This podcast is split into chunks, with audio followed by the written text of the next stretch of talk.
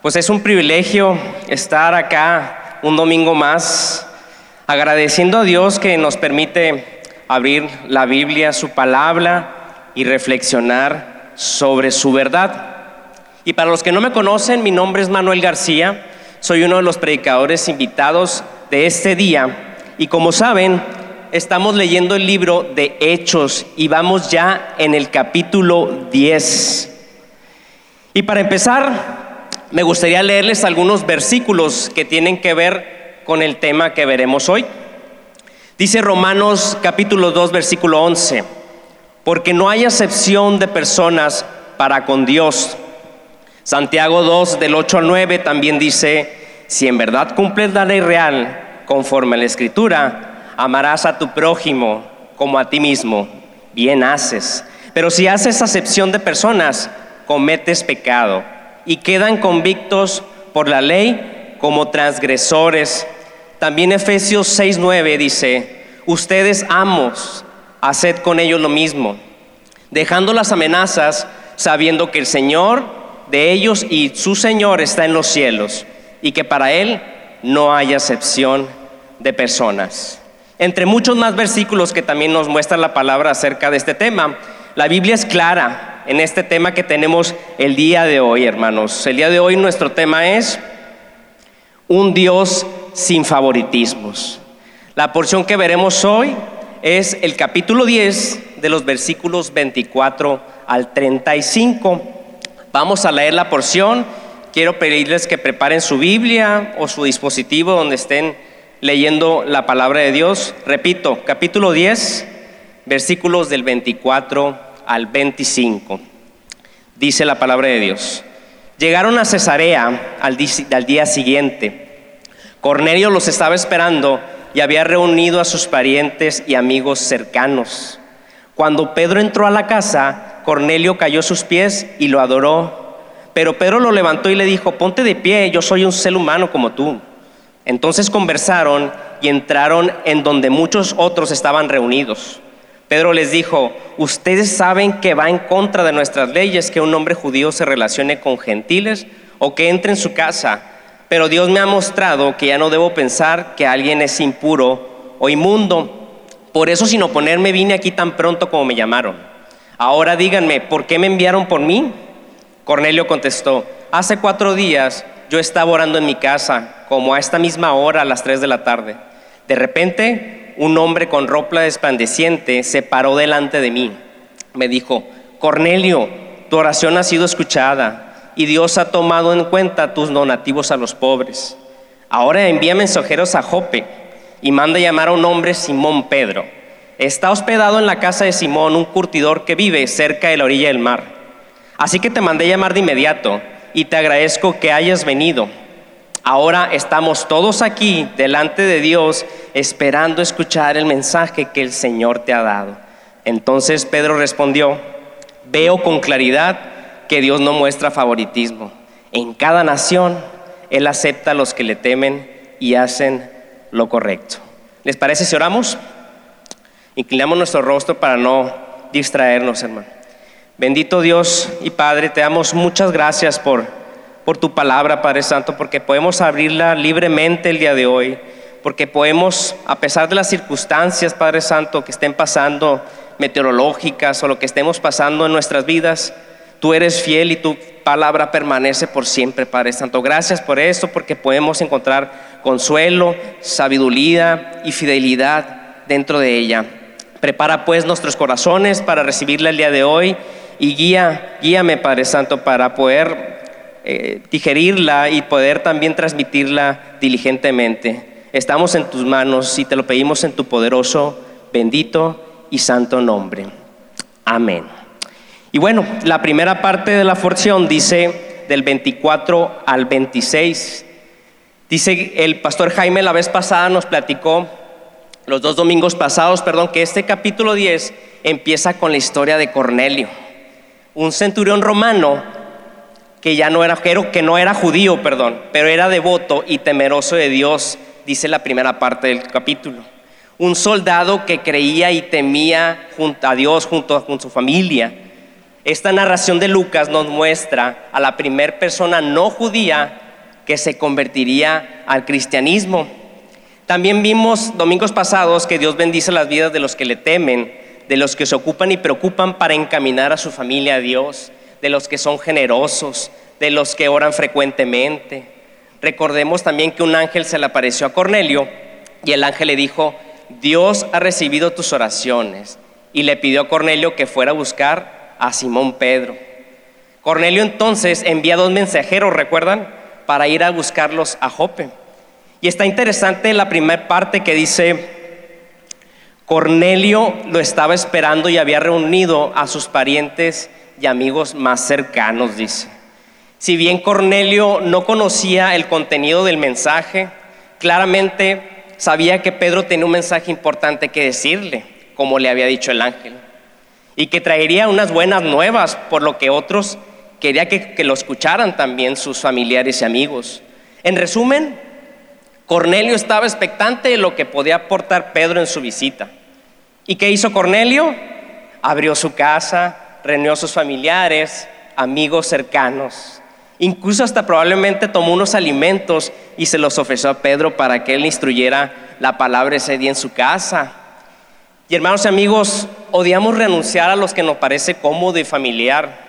Nos cuesta trabajo salir a hacer trabajo evangelístico fuera de estos cuatro muros o fuera de tu casa, fuera de este auditorio, si fuera el caso. Hagámonos estas preguntas.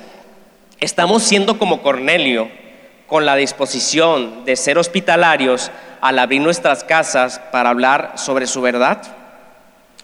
¿Cuándo fue la última vez que invitaste a tus vecinos a tu casa para una comida, cena, charla y aprovecharle y aprovechaste para hablar de cómo Dios ha cambiado tu vida. Aprovechas cada oportunidad, por ejemplo, con tu familia para hablarle en amor de la verdad de las escrituras. O nos da pena hacerlo. Sucede. Porque no nos van a llamar los aleluyas de la cuadra o el clavado de la familia. Debemos ser como Cornelios, hermanos, que tenía una mentalidad evangelizadora, deseando que todos los que estaban cerca de él escucharan las buenas nuevas. Las clases, hermanos, o charlas bíblicas en casa siguen siendo uno de los mejores medios que Dios usa para alcanzar a las personas. ¿Cómo creen que nace una iglesia? Les pregunto. Pregúntense usted mismo. No sé si lo sabía. ¿Ustedes creen que llegamos a Senda de Gracia y ya había más de 100 personas como cada domingo? No, así no es. Realmente esto creció en una casa por allá en la colonia centro, en la ciudad de Culiacán, hace aproximadamente 14 años, donde no se reunían no más de 10 personas, hermanos. Navojoa es un claro ejemplo. También podemos ver la obra de nuestro hermano Tony en Navojoa, que empezó con su familia y amigos más cercanos. Él ha dispuesto su casa para que se hablara la verdad entre sus familiares y conocidos. Poco a poco se han ido agregando más personas a este grupo y la verdad, gloria a Dios por ello. Otro ejemplo claro es Mazatlán, un grupo que inició aproximadamente hace cuatro años también, en una casa con no más de ocho personas. Esta obra, por la gracia de Dios, ha ido creciendo y ya tienen un lugar donde reunirse. Y ya alrededor se reúnen, perdón, alrededor de 15 personas cada domingo. Por la gracia de Dios, hermanos, hermanos comprometidos allá y con mucho ánimo a lo que hemos visto, a lo que nos ha tocado estar por allá. Me pareció interesante una, frase del pastor Tim Keller, decía que la manera más importante en la que se extendió el cristianismo fue mediante el evangelismo casero. Las relaciones más fuertes de una persona estaban dentro de una familia, con parientes de sangre, clientes, amigos o vecinos. Así que cuando una persona se hace cristiana, era en su familia que obtenía su audiencia más seria. Veremos esto también en este, en este libro de Hechos, capítulo 16, 32 a 34, con las casas de Lidia y del carcelero en Filipos. Hechos 17, 5, con la casa de Tazón en Tesalónica. Hechos 18, 7, la casa de Ticio Justo en Corinto. Hechos 2, 21, 8, la casa de Felipe en Cesarea. Y 1 Corintios 1, 16, la casa de Estefanas. ¿Ven? Así nacen las iglesias, abriendo las puertas de un hogar y charlando en grupos pequeños acerca de la palabra. Y vaya que era importante esta charla en la casa de Cornelio, que sería un parteaguas para que muchos gentiles se convirtieran y pasaran la voz, para que el Evangelio sea expandido para todos. Por eso, hermanos, nuestras casas deberían ser un semillero de nuevas iglesias y de nuevos creyentes. La llama del cristianismo puede estar encendida en la iglesia, pero arde mejor afuera en la calle y en tu casa. Dejemos atrás nuestros propios favoritismos entonces, de que Dios nos dio una casa para estar cómodos, para vivir con nuestra familia, y claro, es una bendición suya, gracias por ello, sino también nos las dio para abrirla, para que su palabra sea predicada dentro de ella. Amén. Bueno, seguimos con la siguiente porción. Dice que Cornelio cayó a sus pies y lo adoró. Después de que nos estaba diciendo que los estaba esperando y había reunido a sus parientes, dice que Cornelio, probablemente siendo romano, seguramente había sido adoctrinado con las enseñanzas de culto al emperador, establecidas durante el reinado de Augusto en el año 63 antes de Cristo. Cornelio obviamente no conocía a Pedro, había escuchado de él, pero debía haber pensado que era un hombre especial de Dios. Así que, postrándose a sus pies, dice la porción, lo adoró. Esta reacción es entendible, pero es incorrecta. Tanto usted como yo pudimos haber caído en un escenario así también alguna vez donde vivimos, donde vimos, perdón, a una persona con mucha sabiduría, a una persona con habilidades extraordinarias, llámese deportista, artista, cantante, influencer, o también pudo haber sido un amigo o alguien muy sobresaliente en el ámbito que te desenvuelvas. Llámese también algún líder de la iglesia, ¿por qué no? Que los toman como dioses y que han generado tanto daño a las congregaciones, hay muchos casos así.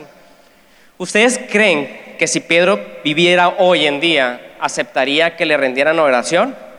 No creo. Ojo con estarnos haciendo ídolos en la iglesia o fuera de ella. Porque escrito está en la palabra de Dios, dice Salmos 146, 3. No confíes en los príncipes ni en hijo de hombre, porque no hay en él salvación. También la palabra nos pone múltiples ejemplos de, idolatría. Juan cayó a adorar a los pies de un ángel en Apocalipsis 22, quien, quien le ordenó no adorarlo a él, sino a Dios. También en los libros de los reyes podemos aprender que aún los reyes más sabios y poderosos también tuvieron errores. Hemos visto de todo, de todos los hombres de Dios a través de la palabra de Dios, que solo en su humanidad son caídos. Por eso, hermanos, Jesús siempre podrá hacer más por ti que tu ídolo más adorado. Hermanos, el único digno de alabanza y adoración es Jesús. Nadie más debe estar en ese altar. Dios claramente nos está indicando aquí que no debemos adorar personas. Tengamos claro esto. Y con esto en mente vayamos a la siguiente porción de versos del 27 al 29. Dice, entonces conversaron y entraron en donde muchos otros estaban reunidos. Pedro les dijo, ustedes saben que va en contra de nuestras leyes que un hombre judío se relacione con gentiles o que entre en su casa, pero Dios me ha mostrado que ya no debo pensar que alguien es impuro o inmundo. Por eso sin oponerme, vine aquí tan pronto me llamaron. Ahora díganme ¿por qué me enviaron, por qué enviaron por mí? Dice. Vean cómo les dice Pedro aquí. Va en contra de nuestras leyes que un hombre judío se relacione con gentiles o entre en su casa. No vamos a abundar mucho en eso, nada, vamos a recordar un poquito que el domingo pasado nuestro pastor Jaime ya nos habló de este tema. Y solo para recordarles y darles contexto, recordemos que los judíos de esa época profesaban prácticas de no asociarse con gentiles, pero en ninguna parte de la ley hay un mandato directo de esto, de que a los judíos se les prohibiera asociarse con personas de otras naciones. Tomaban la circuncisión tal vez como pueblo escogido de Dios. Y sí, Dios lo hizo para identificar a su pueblo en el Antiguo Testamento, pero no para, hacerlo, para no separarlo o hacer divisiones entre naciones. Era más una práctica de los rabinos de esa época que se creían más santos que otros pueblos solamente por haber nacido en Israel. Aquí Pedro hacía lo que Jesús le enseñó a hacer, no hacer distinción entre pueblos y razas. Jesús mismo comía con pecadores, gentiles, gente de otras naciones aledañas que venían a verlo. ¿Por qué Pedro haría una excepción aquí? Jesús claramente vino a derribar esta barrera entre judíos y gentiles. Jesús nos ha encargado la misión de alcanzar a todo ser viviente que no lo conozca, sin importar su raza o color, claramente de no hacer favoritismos, hermanos. Aquí claramente se está cumpliendo este encargo con Pedro, yendo a la casa de Cornelio, un gentil y un judío juntos. Para esa época era mucho contraste, ¿verdad?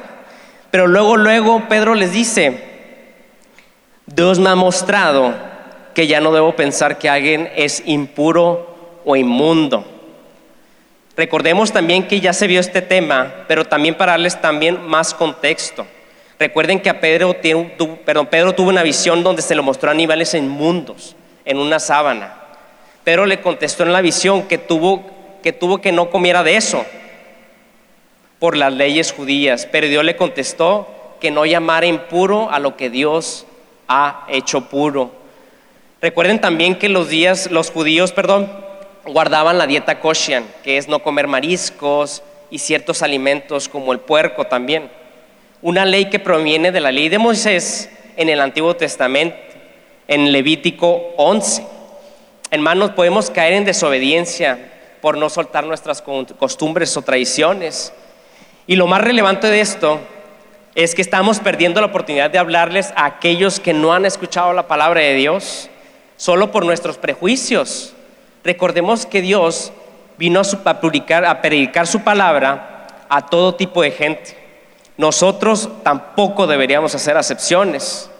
Tengamos en cuenta esto nada más para tener preparado los siguientes versículos que a continuación les explico. Dice del 30 al 32, 33, perdón. Cornelio contestó, hace cuatro días yo estaba orando en mi casa como esta misma hora, a las 3 de la tarde, de repente un hombre con ropa resplandeciente se paró delante de mí. Me dijo, Cornelio, tu oración ha sido escuchada y Dios te ha tomado en cuenta tus donativos para los pobres. Ahora envía mensajeros a Jope y manda llamar a un hombre llamado Simón Pedro.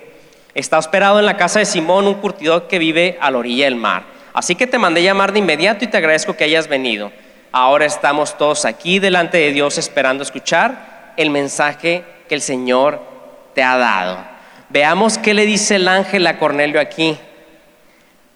Manda, le dice, manda a llamar a un hombre llamado Simón Pedro, le dice.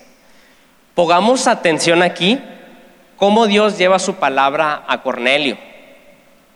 El ángel le ordena claramente aquí que vaya a buscar a Pedro. Le dice, manda a Cornelio a buscar a Pedro. Como vemos, Dios no usó al ángel para predicarle o sí. ¿Se dan cuenta? Para Dios hubiera sido muy fácil usar al ángel para predicarle en ese momento, en ese mismo instante. ¿Para qué complicarse, verdad? Pero no lo hizo así, ¿verdad? Dios siempre ha usado personas, no ángeles, para que prediquen su verdad. Dios soberanamente puede usar a cualquier persona y cualquier medio para esparcir su evangelio. Este es un escenario donde usa Pedro para llevar la verdad a los gentiles. Y en este capítulo de Hechos y toda la historia de la Biblia es la historia de Dios orquestando las piezas, moviendo gente, abriendo y cerrando puertas de vidas de personas creyentes y no creyentes para sus propósitos. Hermanos, Dios tiene un plan grande, recordemos eso, para todos y nos utiliza a ti y a mí siempre y cuando estemos dispuestos para obedecerle de llevar su evangelio a todas partes, sin excepciones y sin favoritismos. Reflexionemos en esto. ¿Estamos dispuestos a obedecer este mandato de hacer discípulos a todas las naciones. Y con esto no te estoy diciendo que te tengas que hacer misionero y viajar por el mundo para hacerlo. Gloria a Dios, si tienes un llamado así, acércate. Pero nuestra misión, por ejemplo, empieza en casa. Si tienes hijos que no han rendido su vida a Dios, vaya carga y vaya responsabilidad que tenemos con esto, ¿no, papás? O con tu vecino que tienes al lado, tu compañero de trabajo, ¿te has dejado usar por Dios? ¿Hemos sido un instrumento para que otros se conviertan? Dios, hermanos, ha ordenado pues que el Evangelio sea predicado por personas como tú y como yo. Qué gran responsabilidad tenemos con esto, hermano. Hagámonos otras preguntas también de reflexión. ¿Cuándo fue la última vez que hablaste de la obra de Dios en tu vida? Hay mucho en juego, hermanos. La eternidad, la bienaventuranza o el castigo eterno. Y es fácil hacer esto, me podrás preguntar, Manuel, ¿es fácil? No, no es fácil.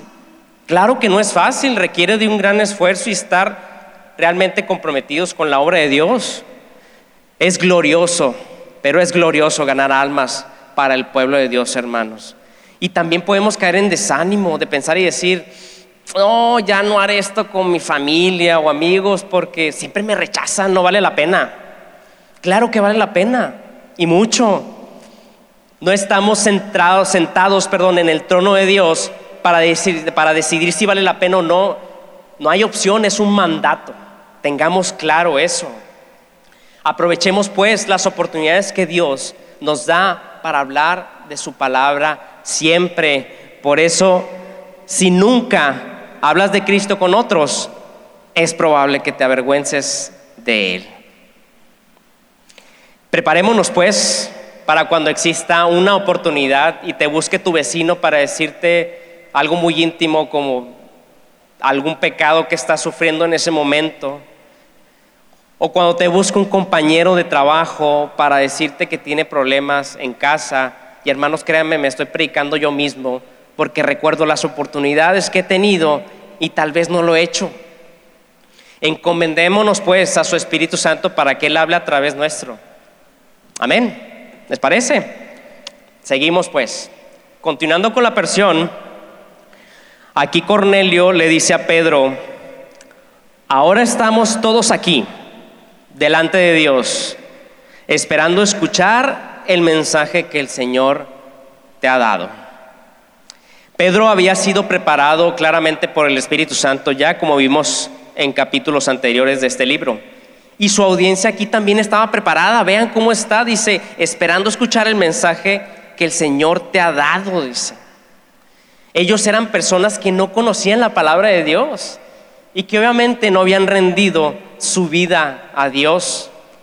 Aquí, hermanos, está pasando algo trascendental para la vida de la iglesia.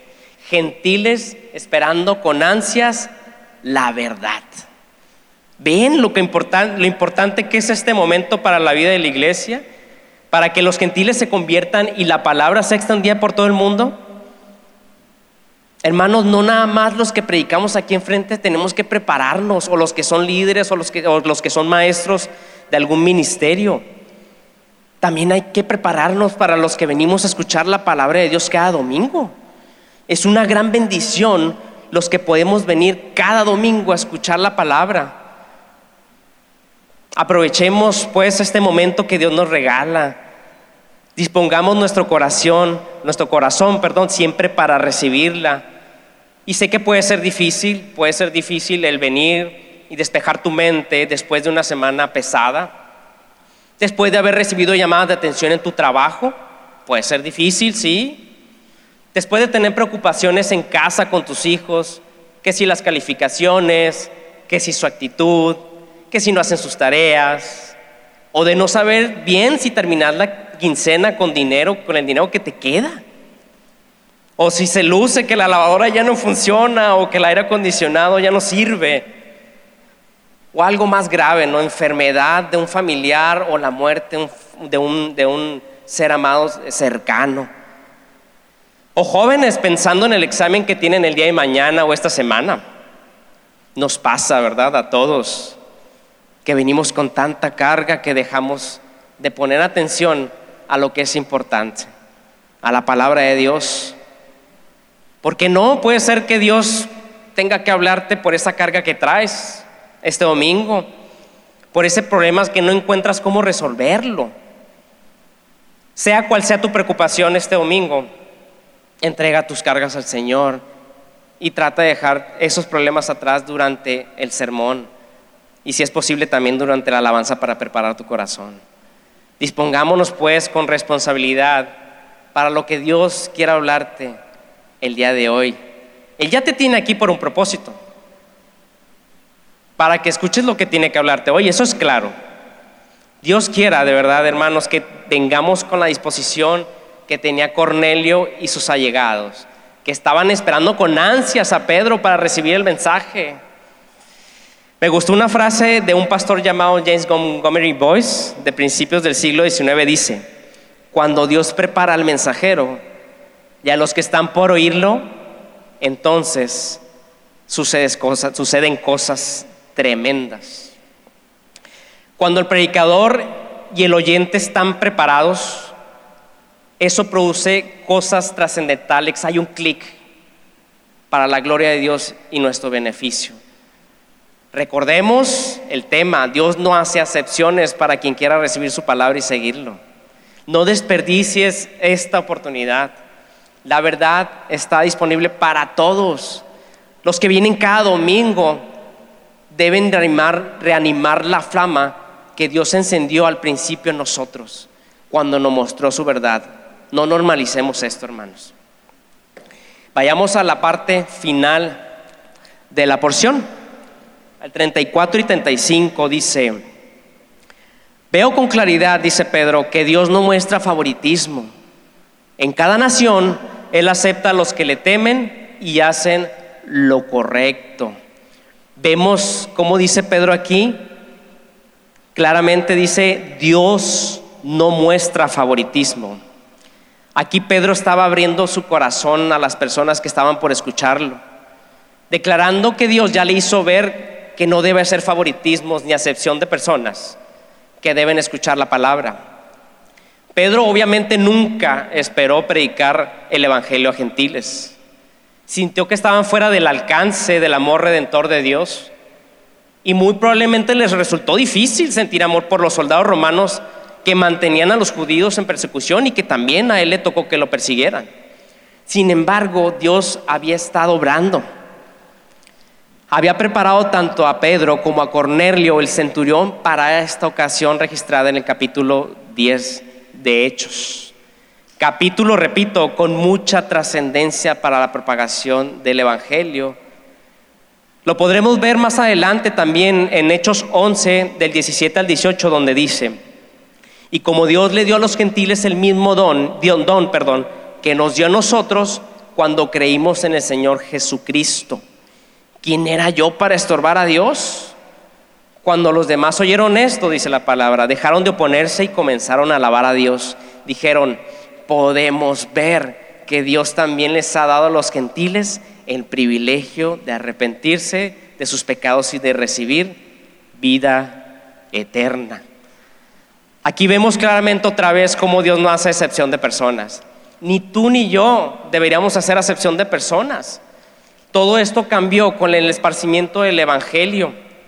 El cristianismo, por si no sabían, fue la primera religión en ignorar las limitaciones raciales, culturales y nacionales. Jesús vino a derribar estas barreras, hermanos, a cumplir con toda la ley de Moisés y liberarlos de esa carga con su muerte en la cruz. Y Pedro lo tenía claro y estaba presente para dar el mensaje del Evangelio a los gentiles. El favoritismo, hermanos, nos hace mucho daño. Mostrar favoritismo es dar preferencia a una persona por encima de otra con los mismos derechos. Es como la discriminación, pues. Y se puede basar en condiciones como la clase social, la posición económica, la ropa, las acciones, el lugar donde vives, etcétera etcétera. La palabra de Dios es muy clara al decir que el favoritismo no forma parte de la voluntad de Dios para nuestras vidas. Veamos tres puntos. En primer lugar, el favoritismo no concuerda con el carácter de Dios. Romanos 2.11, como lo vimos al principio, dice, no hay acepción de personas para con Dios. Efesios 6.9, todos son iguales ante Él. La traducción al lenguaje actual dice, Él no tiene favoritos. Colosenses 3.25 nos enseña que Dios es justo al juzgar, dice, todo el que haga lo malo será castigado, según lo que haya hecho, porque Dios no tiene favoritos. En segundo lugar, la Biblia enseña que los cristianos no deben mostrar favoritismo. Santiago 2.1 dice, otra vez, hermanos míos, que nuestra fe en nuestro glorioso Señor Jesucristo sea sin acepción de personas. Aquí Santiago afirma que, perdón, que es un error tratar a alguien de forma especial o diferente por su situación económica o forma de vestir, por ejemplo. Y en el Antiguo Testamento también hay instrucciones respecto al favoritismo. Levítico 19:15 dice, no harás injusticia en el juicio, ni favoreciendo al pobre, ni complaciendo al grande. Con justicia juzgarás a tu prójimo. Éxodo 23:3 también dice, ni al pobre distinguirás en su causa. La justicia tiene que ser ciega y tanto los ricos como los pobres deben de ser tratados por igual ante la ley. En tercer lugar, la Biblia considera el favoritismo como un pecado. Santiago 2, 8, 9 dice, si en verdad cumples la ley real conforme a la escritura, amarás a tu prójimo como a ti mismo. Bien haces, bien haces, pero si haces acepción de personas, cometes pecado y quedan convictos por la ley como transgresores. Hermanos, esto es para nosotros. Otra frase. Si estás haciendo favoritismos como barrera para que se predique la palabra, entonces somos un estorbo para la obra de Dios. Tengamos esto en mente cuando veamos una oportunidad con una persona que no nos llevamos mucho o que es diferente según que nosotros tengamos en cuenta esta, este mandato de Dios de no hacer favoritismos y que seríamos, podríamos probablemente ser una barrera para que se expanda y que otros conozcan de Él. Entonces, como resumen, el favoritismo es una ofensa grave contra el mandato de Dios, sí. De amar al prójimo como a uno mismo, sí, es una ofensa. Tenemos favoritismo nosotros también cuando escogemos a quién predicarle la palabra, como lo mencioné. Puede ser que no lo hagas porque tú no, no, tienen las mismas preferencias que tú y como ya lo repetimos, no tiene tu mismo nivel social o tu edad o tus aficiones. Hermanos, el Evangelio de Jesús no solo reconcilia a las personas con Dios, sino que da las bases para la reconciliación con otras personas, incluso que son nuestros enemigos. Hermanos, Jesús vino a unir a los pueblos a través de su palabra. Uno de los objetivos que logró la palabra de Dios es que todo ser humano se encuentra en terreno perfecto, libre y parejo ante la luz de Jesucristo. Todos estamos necesitados por igual, no hay excepción. También sin importar nuestra nacionalidad, nuestra preferencia, somos limpiados por su muerte en la cruz. Quitémonos pues esos prejuicios de creer que tu vecino no se merece escuchar tu palabra porque está peor que tú según tú. De que tu familiar no se merece lo que estás experimentando tú. De que tu amigo ya no tiene lucha. ¿Quién te dijo que Dios no puede hablar en esas almas? ¿Quién? ¿Quiénes somos nosotros para definir quién sí y quién no? Dios nos pide, Dios no nos pide en su palabra hacer acepciones. Y te lo pregunto, sí, ¿dónde? Jesús a través de su palabra ofrece soluciones de conflictos incluso entre enemigos. Nomás veamos lo que está sucediendo en Israel y Palestina. Conflicto que tiene ya 75 años. Un conflicto armado que solo que lo único que hace es separar a dos naciones vecinas. Una, una guerra que lleva décadas, que con el entendimiento de la palabra no debería estar pasando. Dios pues nos muestra en su palabra que este tipo de conflictos solo dividen a los pueblos. Hechos 13, 47 dicen, así nos ha mandado el Señor, te he puesto por luz para las naciones, a fin de que, a fin de que lleves salvación hasta los confines de la tierra. Aquí está su mandato otra vez, hermanos. Ve y haz discípulos a todas las naciones. Recuerda que ni tú ni yo nos merecíamos la salvación. Estamos aquí por su gracia nada más. Y bueno, si estás escuchando por primera vez su palabra, este mensaje, Dios te está hablando hoy. Definitivamente no te puso aquí. No hay coincidencia con Dios. No desperdicies su llamado el día de hoy. Si sientes que no puedes ser parte de su pueblo, si te has sentido desplazado, creyendo que Dios no te acepta tal y como estás hoy, es un error porque Dios en la cruz te limpia de todo pecado para que rindas su vida a Él, tu vida a Él. Ven a Él esta mañana y deja tus cargas atrás. No lo rechaces, experimenta que Él te puede regalar aquí la vida venidera, vida eterna junto a Él.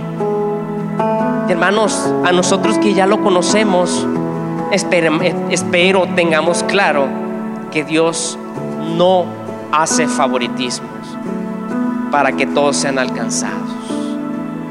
Hermanos, Dios nos ayude a cumplir este mandato.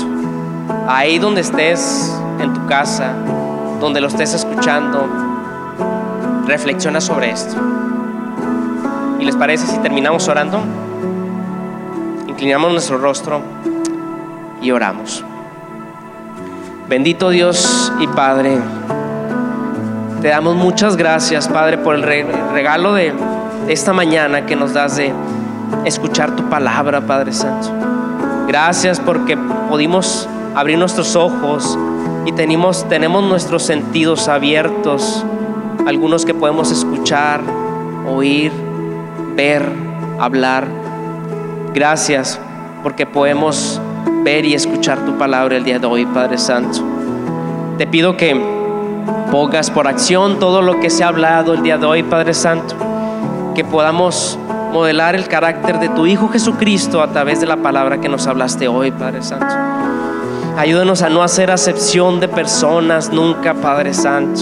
A dar por perdido una persona, Padre Santo. Si nosotros estamos perdidos, Padre, ¿por qué lo haríamos así con nuestro vecino o con nuestro prójimo, Padre Santo? Ayúdanos a ser responsables con este mandato que nos has mandado, Padre Santo, de que los que no te conocen, así como Cornelio y sus allegados, estaban esperando su palabra con ansias, Padre, tu palabra. Úsanos pues como a Pedro, Padre Santo, para predicar tu palabra con nuestro prójimo, Padre Santo. Que no nada más quede como un sermón de domingo, sino que podamos vivir tu palabra, repito, vivirla en esta semana que viene. Ayúdanos pues por medio de tu Espíritu Santo para que así sea, Padre Santo. Y gracias por estos medios que has provisto, Padre Santo, porque a pesar de las condiciones meteorológicas, tu palabra prevalece, Padre Santo sobre las naciones, sobre los problemas, sobre las guerras, sobre las situaciones naturales. Tú estás ahí fielmente y te damos gracias por estos medios, Padre Santo. Te lo decimos y te lo pedimos en tu poderoso, bendito y santo nombre, Padre Santo. Amén.